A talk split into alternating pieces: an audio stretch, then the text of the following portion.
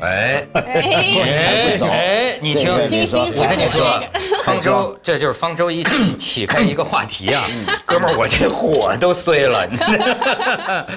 他刚才说什么？说说有，哎，你瞧瞧，你瞧瞧，你瞧，哎呦这火，柴这行了，高级这行了，这行了。我说刚才方舟给咱们起开一个话题，这是安全火柴，就是这样。是吧？那什么话题啊？专给男人灭火的话题。对 对，真是把我的火给灭了。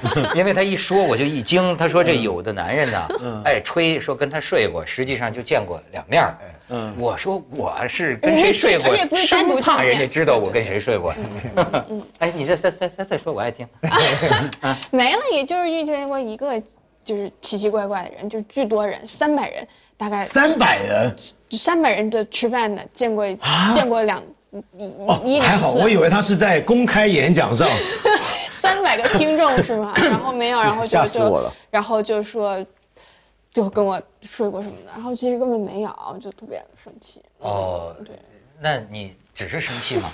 你这个，你这个，你这个不可怕，我碰见比你这可怕。嗯，那有个女的在外面跟人家说，就她跟我就是说有孩子，那人就那人就直接打电话就问我说他妈的说丫说的有鼻子有眼儿的，我说那人我他妈根本都对不上，我说怎么可能啊？我说那个我说很简单，他他这个事儿能有证据，他要这么说，他应该有无数个证据，对不对？他还说我跟他有多好，什么？他是个臆想狂，嗯什么臆想嗯这种事儿很多。对但，是这事儿的的确挺多的。但是是有时候我觉得也可怕，就是说你很难说，咱们都奔五十的人了，你这辈子干过什么，留下过什么？我就是老在节目里都重复过很多次，我老做一个梦，就是就是是真的，他们就说反映了我潜在的一种担心，嗯。就是好像在三亚那么个地儿啊。哎，我是一个像老华侨，我也不知道为什么，我梦见我穿着乳白色的那个西装，你就是小时候看《红唱经》看，头发全跟马爷似的，都都都白都白了，然后面面前是海，这这，然后然后然后就跟话剧舞台似的，哈一个一个小伙子，身材高大，容容貌很俊，旁边一个矮又矮又黑，满脸皱纹，像那个锅底黑一样的那个老太太。然后那老太太就拉着这个大小伙子的手，指着他说：“叫爹。” 我就我就被吓醒了，你知道吗？这东西，哎，谁 这事先先说好了，谁也不敢保保保全。我以为你是现在在街上，比如说碰到个小姑娘要跟你吃饭什么，你首先第一个想的是，这该不会是我女儿吧？现在小姑娘，哎，现在现在说说小姑娘的事儿。人家这个方舟，哎，我注意到这个衣服都换了，对吧？就知道配合话题了。对，今天就然后就穿了个喜庆的，就是要相亲吗？对，没有，我觉得啊，就是我就是沦为大龄女青年之后，就特别上集是 沦为文青，现在呢，哎，真的就特别热衷相亲这件事。他很邪，他竟碰见那个葛的，就是你说他这么个女女作家，是不是？按说女作家我们都避之唯恐不及，这全写出来嗯，你怎么碰见的这种？他能写一部相亲史，没有，人太家一部就是两千字好吗？没有，他不断的去相亲。你知道你你那个相亲经历，都让我想起那个呃冯小刚拍那个《非诚勿扰》，看过还是怎么着？我我我看了，我都一直在观察呢。我看你，哎，看了我一写了一篇文章，对对对，是吗我其实主要是因为我觉得我我我我性格好，然后呢，所以一般的人遇到就稍微有点觉得精神病苗头的，或者有点葛的苗头的，他就是躲远了，我就还近距离我凑上去，哎，到底怎么回事啊？我那天遇到的是我打车，然后我打车其实是呃。快到晚高峰的时候，去一个地方，然后那个出租车司机就说说姑娘，那个我急着交班，我就把你放地铁口，然后我我就我就要交班了，你看行不行？我说好，没问题。然后这个这个这个司司机说，哎呀，性格真好，没见过那性格这么好的，就夸了我一顿性格好，问我祖籍是哪儿的，月收入多少，做什么工作，学历是什么，然后我就是一一而且非常如实的回答，老实，而且真的是如实回答。他他就话锋一转，他说：“哎，我有个儿子，我这儿子是八七年的，呃，月收入一万七，然后外企的，在世贸天阶上班，东三环有个房子。说我我我儿子就想找个性格好的。然后呢，我一听啊，他刚夸我性格好，我就说嗯，性格好确实挺重要的。你当上道啊，顺杆爬。然后他然后他说说，对，说性格好这个有有多重要呢？就是说。你看，你跟我儿子结婚之后吧，然后你看我儿子在东三环有个房，但是他想把这个房租出去，那你跟我儿子就跟我们老两口住行不行？我们也住东三环。我说，我说这个，我说这个这个好啊。你们坐一趟 车就谈到。然后他就他就其实还绕了点路，然后就带我绕到那个东三环，然后就去看他们家房子。但因为他随手一指嘛，我其实不知道是那很高档的社区还是有点老的。但是我觉得性格好，就就修哪儿去哪儿。但是我觉得。性格好不应该问，不应该计较，我就哎呀，挺好挺好，租出去能不少钱呢，所以，然后他就越说越兴奋，声音越来越大，然后他就说这个娶媳妇儿就娶个面儿，说姑娘你知道什么是面儿吗？我说不知道，他说就是我就是我儿子以后带你出去，嗯，就是见朋友，他在朋友前面打你骂你，你都不还手，然后呢，回去怎么收拾他都行，说你看这样行不行？我觉得未来公公，然后 然后我觉得他我已经被盖章性格好了，就是人设不能崩。我当时写人设不能崩，所以我就说那那那当然了，那当然不能 还热还口了。然后我们就聊了一路，他就把我放地铁口了，也没给我他儿子的联系方式。哎，那为啥呀？我觉得我一定是做错了，我到现在我还在反思，我一定是做错了什么。对，所以这个就是我最近遇到的那个。我跟你说，我发现观众永远比作者聪明。嗯，你写那个微博底下，我一看留言，人家说，嗯，这司机是绕路，你等相亲呢？赵一玲看我儿子房子去，给你绕路呢。但是我还挺喜欢这点，我就是真的就是还挺，就是大家说什么给我介绍男朋友什么，我就说哎，来来走，你走一个特别你你相过多少次啊？我我没有，其实就是六七次、七八次，嗯。但是有的是对方不知情，我觉得还有一次是对方不知情，他被相亲。是有一个作家老师给我介绍一个外国人，就是是法国人，然后长得特别可爱，就是娃娃脸，白白的，然后笑起来整个脸变成粉红色，特别可爱，然后。就会说中文，然后但是中文说的非常好，但是他即使中文再好，他也听不听不懂这个所谓的介绍个人交个朋友是什么意思，他就以为真交个朋友。后来就吃饭吃第一次吃饭，他就感觉到画风不对，后来就约第二次，他就把她男朋友带上了，然后就 相互喂食，然后所以就还有一种相亲是我知道人相亲，对方不知道是相亲，就是这样。你你为什么老相亲呢？你着急吗？我不着急，特别不着急。体验生活，嗯。所以说，女作家最可怕。哎，你说这个文文文文道，你觉得西方人、外国人有咱们相亲这种东西吗？也有，但是不会，他们不一定会特别叫相亲，因为比如说很常见，比如说有时候一些朋友们就说，呃啊，今天故意搞个 party 或什么，就说想让他们认识一下。嗯，这事儿其实很常见。嗯，我觉得我们不要把相亲想成一个就是。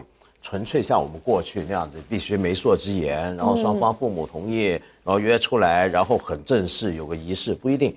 他往说说白了，他就是一个大家介绍，大家认识，看看接下来有没有下文，就这么一回事儿。如果这种情况也都叫相亲的话，那一天到晚都很多人在相亲。其实就是 social 嘛，对，没错，social 的就社交嘛，所以老外也挺多的。嗯，把这个两个可能有可能性的人给团一块儿弄一事儿，嗯，这样都显得比较自然。其实很多人，有的人也是误认为自个儿是自我认识的，其实他不知道很多人做了很多工作，然后才让你们有机会，嗯，没错，变成缘分。哦，那照你们这么说，我想起我昨天应该劝我那朋友宽容一点啊。嗯，怎么了？他就是说这个。呃，他跟他女朋友嘛，嗯，他跟他女朋友就是可能是闹点小别扭吧，但是两个人还在恋爱存续期间啊，就还是男女朋友嘛。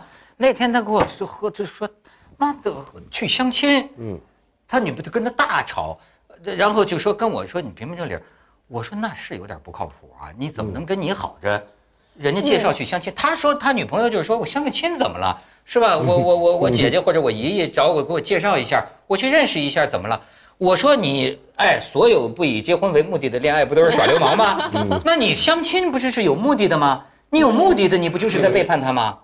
那难道哎如果照你们这么说，这当个社交无所谓的吗？就激励他一下嘛。我回去劝劝他。对对对别以为我这个存在不重要，现在有人要，哎，就这意思。对，我觉得我还有一点，我觉得相亲有意思，就是你会，就是你你会从这些相亲对象得到一个对自己认知的坐标，就是因为我觉得，特别是这个大 龄大龄女性活在这个世界上，经常活着活着就丧失了时间感，就是比如三十五岁、三十七岁、三十八岁就没有时间感，因为一个人生活，觉得也都挺好的。但是呢，我就觉得，比如说你拿你拿衰老来看，其实很多衰老它是从外界人的反应，你比如说你你有人开始要扶你了，就是开始让座了，你就意识到自己衰老。那我觉得相亲对于我来说。或者对于很多女性来说，其实它是有有更有效的认识你的坐标。比如说，我有一个朋友，他到三十岁之后，他发现别人就给他介绍离异的，然后呢丧偶的，然后呢到了三十五岁时候，别人就行情行情有变，对，然后别人给他介绍的就是，哎呀，这个人有一只眼睛。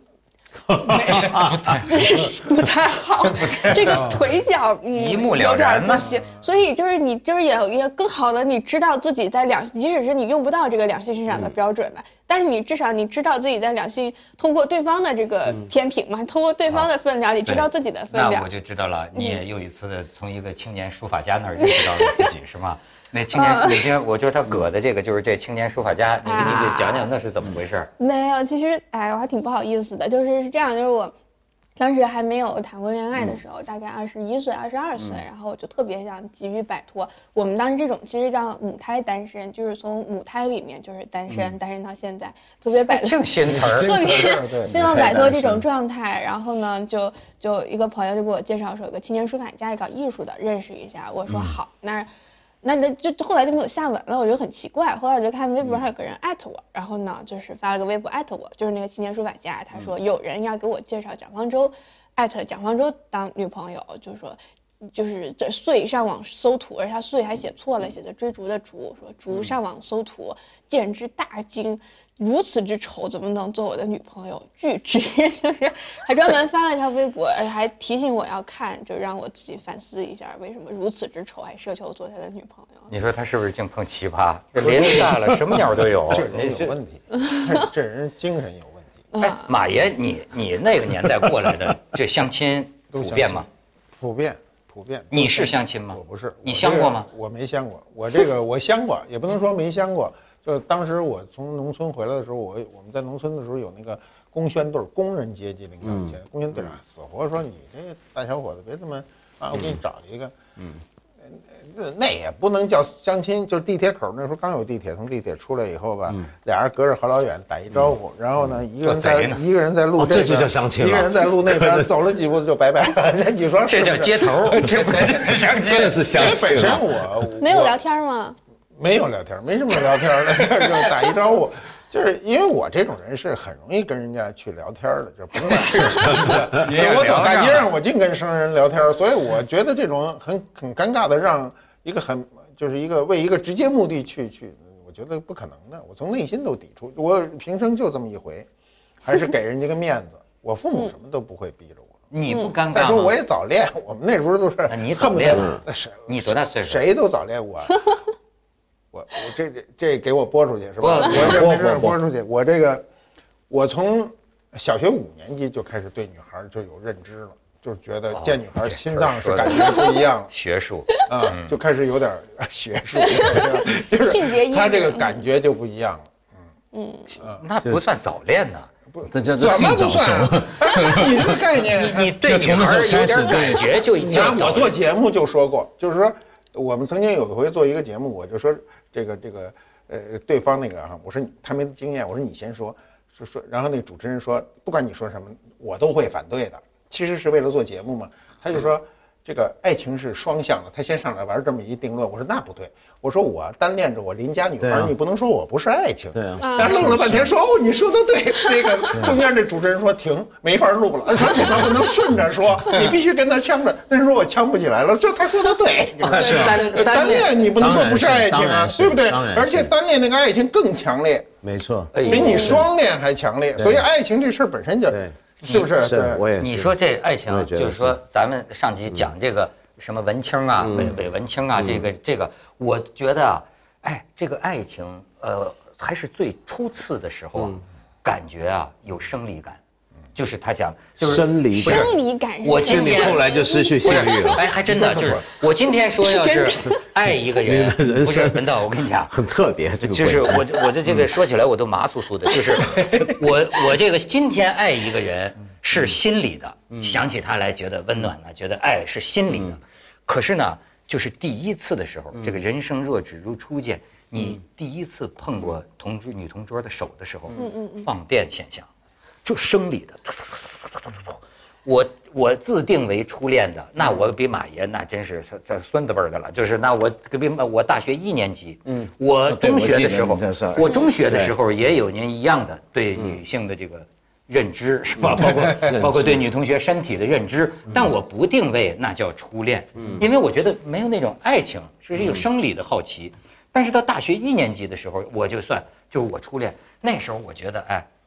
哎，那种感觉啊，就想起一个这个，比如说放暑假，两个人各回各家，嗯，你走在路上，今天我就没有了，就是说你走在路上想起他来，你觉得这心脏痒痒，痒痒，应该是一种 痒痒，就是那种麻酥酥的那种生理的，然后哎，这么真的感情，可是呢也会做这个伪文青的举止，这很有意思。嗯。我记得我给他写情书，嗯，写完了之后呢。我得拿手啊蘸点那个自来水，再往那个指缝里滴的几滴，表示那是我的泪？然后呢，就是哎，就是弹弹弹点烟灰折在里边，表示我的颓废。你看你他是，但是你说我这么装，对吧？可是实际上那种麻酥酥的感觉又是真的。现在还能就是唤醒吗？能回忆起来，但是能唤醒吗？就唤不醒在在唤不醒。靠你了，靠你了。不过，不过你说到这，我就想起，来为什么，所以这就是为什么今天很多人都会本能的抗拒相亲，可能方舟是例外啊，他因为他有作家的兴趣，对人没有，另，外一方面，我我是因为生活圈子非常的狭窄，没错。对，然后因为你透过相亲认识很多不一样的人，对，而且我觉得我是就是大家就觉得跟我有这个必要，然后来讨论就是公共事务和这个文学问题。然后呢，但是说真的，但你你写东西的话，你要写写特别写小说，你要写不一样的人嘛，所以你是去找生活体验，就是找这个低质量的生活体验。这个我觉只。能证明女作家的可怕。我天哪，相亲都是为了找素材，那你这恋爱和将来当你老公，那可 那反而不写了，但是真的就是有遇到这个相亲对象，他他也觉得这个我相亲的是一个这个女公共知识分子，然后就真的他就考我对于香港和台湾的问题，然后就是考我各个对于这个这个美国大选的这个认知，最后聊成道友了。然后没有 最后就不欢而散，觉得聊不下去。因为政治立场太不一样了，是吧？因为因为你想想看，相亲如果真的是这样的话，就跟你刚才说的那种现象是背道而驰的。因为一般我们说那种会让你，比如说碰到手开始麻酥酥，然后一想着他心里发痒，呃，我们觉得那样的爱情跟相亲是完全两回事两码事儿相亲是是不太可能，就两个人一见面碰到了机会，然后一看到就马上触电。嗯，相亲是根本上是一个在一个条件底下展开的。嗯嗯嗯而且双方谈的也都是条件问题，就像你遇到那个司机。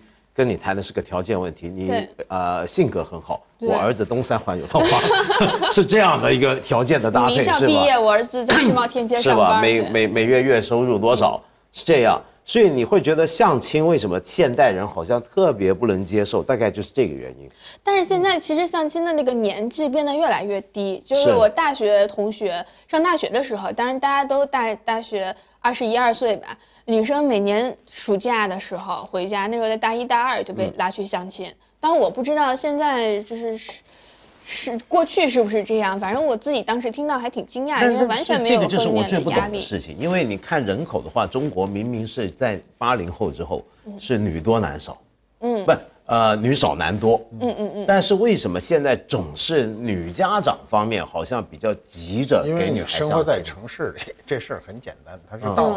对，现在这个农村的那个呃大龄男性非常多它，是，所以我们跟最底层的人是接触不上。相亲，我觉得最大的问题不是这个问题，嗯，相亲最大的问题是就俩字儿叫失望，就是你这个相亲，因为你相亲都是按照最好条件设想的，你见到的人，我觉得百分之九十九点九九都达不到这个标准，所以往往第一眼很难就是说一见产生感觉嘛对对，所以呢，就是比较善谈的人比较占便宜，就是第一跟人贫，就像我们这样的人嘛，都吃亏，看一眼就没好感，对不对？得靠说，然后你跟人吧嗒吧嗒一通说，说完了以后呢，把人说乐了，哎，说那男的吧长得不怎么样哈，但是说话挺有意思，哎，慢慢他就愿意跟你接触，然后你再跟他再装一会儿文青啊，再跟他说点这个文学名著啊，然后呢再背两首唐诗，就过去就搞定了。这容易漏勺。我也是 看他写的这个相亲史这个文章里边还说一个什么，就是女的，就是说感觉你是个有文化的女的，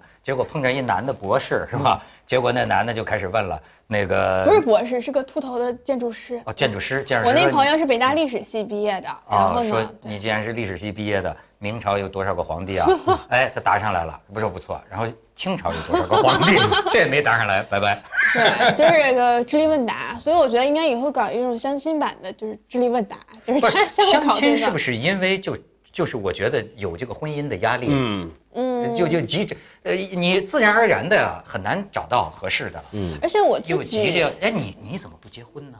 我替你妈问一声，没没遇上合适的呀，对，这不是很你不是？抗拒哈？我不抗拒，你有计划吗？就是多大岁数结婚？有脑子里有这个想法吗？完全没有。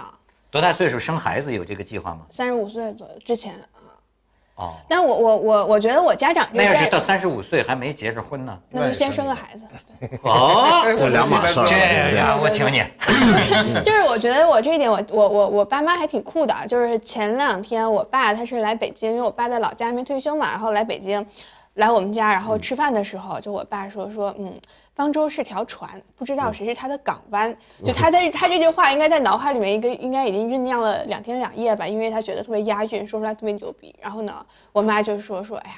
屁屁的港湾，就是人生都是一节一节过的。就是说，你这一段儿吧，是是是这个人，你结婚呢，你也把它当做是一种体验，你不要把它当做是一种 就归你妈的那个人生观是条运河，是个火车。但是你对，但是你知道吗？你爸爸妈妈给你起这个名字，就注定了你要相亲，而且你啊，就是纠缠不清。为什么？这个诺亚方舟啊，最后不是人类大洪水吗那他还得带着狮子跟蛇一起上帝让这个诺亚带上船的都要成对儿的。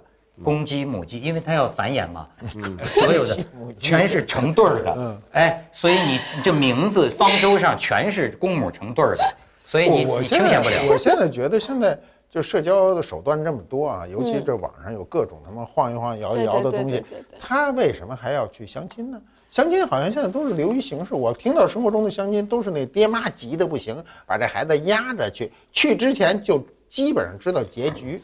其实我觉得两个人以就是两个陌生男女以以以恋爱为目的的见面，不管是什么摇，是不 不管他是摇出来的，是是干嘛的，是父母介绍的，朋友介绍的。其实我觉得双方有这个认知，应该都算是相亲，就是而不只是就是父母，然后这个相互你你家父母我家父母对一下。我觉得只要是陌生男女有这个非常明确的认知。然后在一起见面，我觉得其实就然后以结婚为结婚为目的，以恋爱为以恋爱为导向，结婚为目的，我觉得那都是相亲。哎，不过我你说嗯，你说，不过我觉得倒是，我能理解为什么要相亲。嗯，就是一方面就可以看得到，有的社会或者有些情况下，呃，结婚跟恋爱是分开的，是不一样的。嗯嗯，因为相亲跟一般，比如说我们介绍我们中国人现在所讲的相亲，或亚洲人所理解那个相亲，跟呃刚才我一开始说西方式的那种介绍还稍微有点不一样。就你刚才说那个是比较宽泛的一个情况，那种情况就是纯粹介绍人家认识，让他们当男女朋友谈谈恋爱。但今天我们讲相亲是一来奔着主题去的，那叫嗯，结婚。结婚对，也就是说呢，呃，我们期望中的恋爱是一个很自然的，两个人好像触电，像你说的两个心里发痒那一类的，对马叔叔啊。OK，但相亲不一样，相亲是一个条件的计算，相亲，嗯，当然也双方需要有好感，但是那个主题很明确是婚姻，所以就说明了有时候婚姻跟恋爱是可以分开的，或者他们的目的是不一样的。婚姻是一个社会需要，婚姻是一个家庭延续的需要，婚姻是一个身份问题。所以，尤其你比如说，在日本就最最明显。你像日本到现在相亲还很流行。啊，对，我们都说日本是个发达国家，还对。孩子相，对，对他相亲的人还是很多。那我们都觉得日本是一个先进国家，怎么的怎么还闹这些呢？那理由很简单，因为他们性爱、婚姻跟恋爱是分开的，就他们是那好像是这个夫妻性生活频率最低的国家，没错。就他们夫妻真的是就是我们结为夫妻，是因为我们需要夫妻，我们需要家庭，我们需要婚姻。那么，但是是不是保示保表示我们彼此相爱？那不一定。也许我有个情人，你有个情人。那么，但是平常我在公司遇到这个帅小伙挺好的，跟他睡一睡，这也可以，因为那是性，还有一个是爱，还有一个是婚姻。但是我们一般现在的观念是三者必须统一，但是很多时候它是分开的。你你你，中国传统社会底下，我常常讲，我们以前所讲的爱情啊，是文人小说里面常讲爱情，大部分人是没有爱情的。哎，对，你你以前中国的农村什么对吧？嗯那个那个都是媒妁之言就搞上，然后呃，你你你你见到你新娘的第一天就是在床上。不是他 哎那够他刺激的这个不是对吧他这个 哎事儿，我告诉你很简单，相亲这个词儿本身就改变了词性。过去相亲是父母之间的事儿，嗯跟你本人没关系。嗯你现在说相亲，说这俩人相亲是他们本人相亲，是嗯，过去是父母代表你去相这门亲事儿，对这词儿彻底变了。对，跟现在那个你们没关系，没关系没关系。现在真是家长比孩子急啊！啊对那上海公园里的嗯全是那个都是是家长，是是最后那单身家长互相之间都相上了，孩子对还没相上呢。对他们这个倒是倒是相亲的本意，就是父母之间觉得这个，比如男男男方父母觉得这儿媳妇儿不错，女方认为这个这个女婿不错，这俩相亲成了，他们俩就没资格相亲。你想，你过去按照过去的那个婚俗，你最后那是掀开那一下，嗯。这下要我说我要有这辈子有这下也不错，如果赶上一好的啊，赶上一好的，我挺浪漫的刺激了，真刺比！现在这强多了。猜，哎呦，会什么呢？对，哇，哎呦，这人生最发美券是吧？不是，但是如果你真赶上一好的，你这个不是什么好的，要好看的啊。别别老想好的，不好的概率也很大。一掀一掀开，来那麻子那心脏不是麻就跳嗓子眼上去了，真的。那也有可能心如死灰。但你太浪漫了，那不是有也。但我觉得中国人过去的那个感情是，我觉得很令我着迷的，很有意思。就是他真的可能夫妻俩见面就是在床上洞房见面，第一次掀开。嗯，但是是不是感情不好呢？不是，你看到很多我们上一辈、上几辈，很多人他们没有什么恋爱就就结婚，但是当他结下来之后，他那个感情真的是在那个被锁定的契约关系下面长出来，嗯，也不见得很不好。对对，是吧？就所以说呢，假如世界上只有一男一女，嗯亚当和夏娃，对吧？诺亚方舟，亚当和夏娃，你看这俩人就必然相爱。必然得好。那像婚姻就是你他你不能太自由了，就给你框在这个地方。那么夫唱妇随，嗯，而且这个里面，哎，我觉得他还有很多道德的东西。做人从小教孩子，那个时候有一套妇道啊，呃，做老公该怎么做呀，做妾该怎么做呀，他各安其分。倒也你怎么一想就想到妾该怎么做？你不是讲 咱咱还是关心最我没有，我爸妈就最新的是。就是，而且我觉得很多很多为什么上一辈急啊？我觉得可能也是因为，比如说像我爸妈就是相亲结婚，然后就是啊亲戚介绍的，然后遗传。然后那个相互，我妈看我爸是他那个能力范围内或者视野范围内长得最帅的，因为我爸真的还挺帅的。然后呢，我妈是我爸能力范围内看到的最有文化的，然后两个人就。两个人就认识了，大概认识有个一两个月吧。我爸说呀，就是就是结了婚，这我们单位能够有个分个房子，那就结婚吧。所以就是这样。然后呢，就是你知道，就是也没有也没有问题，就是当然也会吵啊什么的，没有问题。那他们那个时候不会碰到什么问题呢？嗯，要是这过了一两个月，发现了一个在我所能力范围内更好的一个，这事儿怎么不办？是这个事儿肯定有。有你一生中只要你结婚，下面一个肯定好。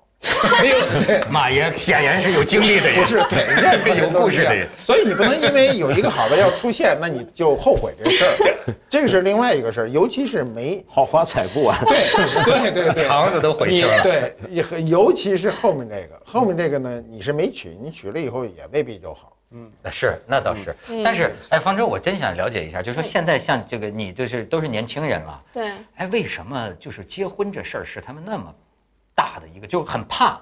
很多八零后、九零后，你看现在我听他们讲，就是说七零后是先恋爱后结婚，嗯。八零后呢是先同居后结婚，嗯。九零后呢一般不会跟同居的结婚，就是 这这不一定准确了。但是我的意思是说，现在你在网上调查，这些呃年轻人们都在问我该不该结婚，结婚对他来说是个什么？都怕。其实我觉得不是怕，是想，就是特别是我身边的九零后，甚至是更年轻的九五后的女生，其实是非常非常想结婚的。结了就离，就不是我的意思是说，就是呃，恋爱和结婚，或者说恋爱和结婚，如果同时放在他们面前选的话，就是女生其实是会选结婚的。我身边年轻的女生，哦，现在还是我觉得是因为，我觉得是还是因为，就是可能这个社会环境他们没有安全感吧，而且呢，就是这个社会的导向变得越来越现实，就是。比如说，这种从你买了什么衣服，你就可以顺路喊吴亦凡，然后到就是说你这个这个嫁得好，不如你怎么怎么样。包括现在强调所谓的原生家庭的重要性，就是你其实看到是有这个有倒退的，就强调原生家庭的重要性，就是你这个因为是这个富二代，所以你这原生家庭好，你性格的缺陷就少。那这个什么凤凰男啊什么的，都是去批判原生家庭不好的，所以你会看到就是变得越来越。势力越来越现实，那我觉得我身边的可能很多的年轻的女孩子，在这种导向下，其实就非常想结婚，而且就是不是像我妈那种，你就是体验一下婚姻，就是其实挺想找个归宿的，就这件事儿对他们来说特别重要。但是我问你啊，这一结是两回事儿了吗？还是觉得一结还是恋爱的延续，俩人没什么变化，还是一我自己结就变了？我自己身边所有就是把结婚当做是人生一个重要转折点，或者想借由婚姻进入人生下一个阶段的婚姻，最后都挺失败的。嗯嗯哎，嗯，没错我我我也认识今天年轻人婚姻失败的是大概率事件，是太大概率了。大概率。呃有的那个就是就是结婚，你看前一阵儿我们这儿一个编辑就说，他一个小女友啊，呃，一个礼拜就结婚，从健身房遇见到交换戒指到见父母，一个礼拜。她劝她这个小闺蜜说，她本来她小闺蜜有恐婚症，嗯，恐惧结婚，说你为什么这么一个星期就结婚？你不多看看？她说也不能看了，就说我这玩意儿。我这恐婚症，我好不容易碰着这么一个，我要是再拖俩礼拜，我可能就不想跟他结了。嗯，嗯嗯，恋爱就是恋爱久了，我就不结了。可是我我也刚才方总讲那个情况我也见过，我以前有个学生是北京孩子，他当年那时候我发现在香港念书的时候，他跟他女朋友挺要好，后来回去就分了，分了理由是父母阻止，就他本来两个也是想结婚，因为他父母替他决定找一个认为更配得上他们家庭他父母也是有官职在身的人。嗯那么于是就因应的官位对方的家庭背景、职业背景的情况，找了一个门当户对的。那么但是好，真的就这么结。而让我惊讶的是，整个过程里面，我那个学生也是一个受现代教育的人，名校出来的人，跟他聊起来，他对整个过程是没有反抗的，不是不是没有反抗能力，是没有反抗意志。嗯嗯，他是觉得很合理。他我说你原来你很爱你那个女朋友，他说对，但这也很无奈。但他整个观念就是，我爸妈还是说的对的，对对。他们家有这种人是。对的，而且越来越多。到回到过去了，不是他回到他他现在这个一觉回是什么清朝我告诉你什么状况啊？就我碰见我就很吃惊，那个我就问他嘛，这个结婚，他认为就男孩儿啊，他说跟谁结婚都差不多，嗯，明白了吧？所以他就挑一个就就原生还不如让家庭好的还不如让对，跟谁都一样，他觉得这个没什么太大区别。我怎么觉得这是一种厌世的表现？对他甚至都认为他的长相都不是最重要的，嗯就是这就是说，就是说我今儿哈出门着急哈，至于打一好车还是打一赖车，还是怎么着，我我只要坐上这车我到了就行了。他是这种人生态度，就大学总得上，考上一本还是什么无所谓了，对吧？那你看，我再跟你说一种，我还认识一个美国的一个华华裔的，就华人的朋友，他就说，就说我我就我讨厌婚姻制度，我蔑视婚姻制度，就说他是那种，你知道吗？他就是婚姻制度早就崩溃了。他说我我他说我对他的蔑视的最好的方法就是婚我可以为了任何一个理由结婚，为了一个什么理由啊？为了给他女朋友办到一个美国身份，就是说，嗯他说我根本就不想结婚，我无所谓，但是如果能够给他办个身份，嗯，就他说这件事情本身就恰恰证明了我讨厌这个制度，我认为可以把这个制度做一个最实用的、最蔑视的一个利用，就换点实在的，今换点实在很多人就是为这个事儿结婚、离婚、买房子干什么？就这种事儿多了。户口，很多人就是为户口结婚，为房子结婚，为房子离婚。就是婚姻已经变成了，就确实不大适应今天的生活。但是男的跟女的想法一样，没有，现在我觉得很多女孩子我遇到的就是她们相亲的理由，当然也不是因为年纪大了，可能也跟我差不多大吧，二十六七岁相亲结婚，是因为她们觉得可能之前有过一两段恋爱，那这个恋爱可能这个自己自己投入了，对这个有期待，然后就落空了，那还不如我们就从一个零期待开始，说不定这个。婚后还可以培养，有一有一类型的言情小说，就是婚后恋爱型言情小说，就是他觉得这我们双方的期待都降到最低，对彼此的期待就是降到最低，我们结婚就说不定还可以，就是他们是这样的心态，觉得我这样也没什么期待，自然就不会合我们落空了。过去的婚姻制度，啊、那就是呃从零开始嘛，两个人不认的，不是从零开始。但我又觉得离婚率的上升是不可避免的，这是这是想得美。当然，你毕竟是俩大活人，你 你在不在乎？你跟一个人一块儿过日子，我觉得这，而且今天的人忍耐力太低了，嗯，对尤其九零六忍忍耐力太低了，一言不合咱就别过了。所以这很说明为什么前阵子他们不是调查，不是北大的那个心理健康教育咨询中心那个副主任不是说，四百分之四十的北大学生觉得人生没有意义，不是大家说空心病嘛？嗯嗯嗯空心病就是觉得你做人很多实质的价值跟意义被掏空了嘛。嗯嗯所以今天婚姻的爱情面相已经被掏空掉了。对，哎那这个说明呢，其实恰恰是因为这个社会很多资源太稀缺了，你是需要透过婚姻来获取的。像刚才马爷讲的户口、身份、房子，那更更好的生活质量，对我们今天中国回到了这么一个状态，就是你必须透过婚姻来解决刚才说的那些问题。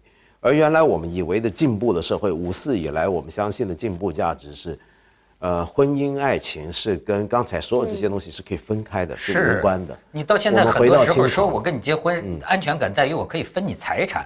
我觉得 这事儿，所以现在利用婚姻那个分财产有啊。对一个我看到一个很恐怖，就这女的也是急于结婚，但她有财产，有财产呢，她跟那男的就列列了这婚前公证，婚前公证以后呢，这个那男的就跟她结婚，结婚两个月以后呢，这男的就就就跟她就不行了，找不着了，但是这男的在外头在婚后这两个月中写了大量的欠条，现金欠条。所以法院就判这女的财产虽然是你的财产，但是这个这个债务是你夫妻之间存续的，嗯，这个债务你必须承担。那女的没有办法还债，只能卖房子还债，所以就利用婚姻这个制度。所以这个说起来那个制度就有问题。所以我就不，你比如说方舟啊，你像说你已经不需要是为了生活、为了钱要去结婚了，对吧嗯？那对你来说，同居和结婚生孩子，有什么不同？生孩子。唯一的目的就是生孩子了。就是最重要的吧，就是我觉得那个非婚生子女在在在中国有点惨，哎，这违宪呢？宪法规定婚生子女、非婚生子女享有同等权利啊。就是还是有点麻烦。宪法规定的事儿，多了。多了，宪法规定这事儿，就是因为它不能执行，它才这么规定。那 大家都认为都一样，它就不需要规定。对对对哎，行行行，好，咱完了，完了谢谢谢谢谢谢谢谢谢谢谢谢谢。这个结尾很好，宪法这结规定尾很。好，一说违宪，话筒掉了。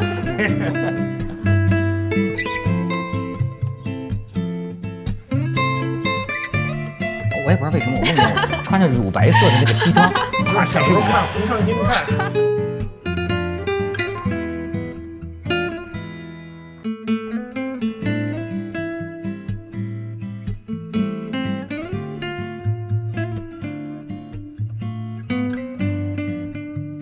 就是当时我从农村回来的时候，我我们在农村的时候有那个工宣队，工人阶级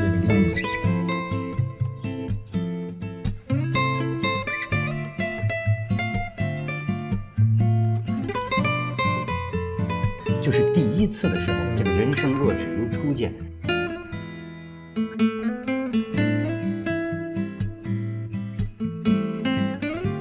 这个诺亚方舟啊最后不是人类打洪水吗？上帝让这个诺亚带上船的都要成对儿的。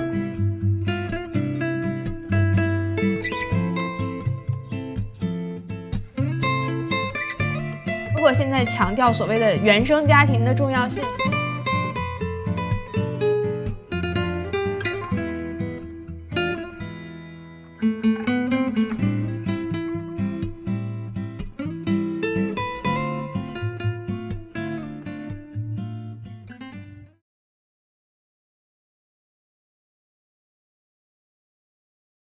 这世界很酷。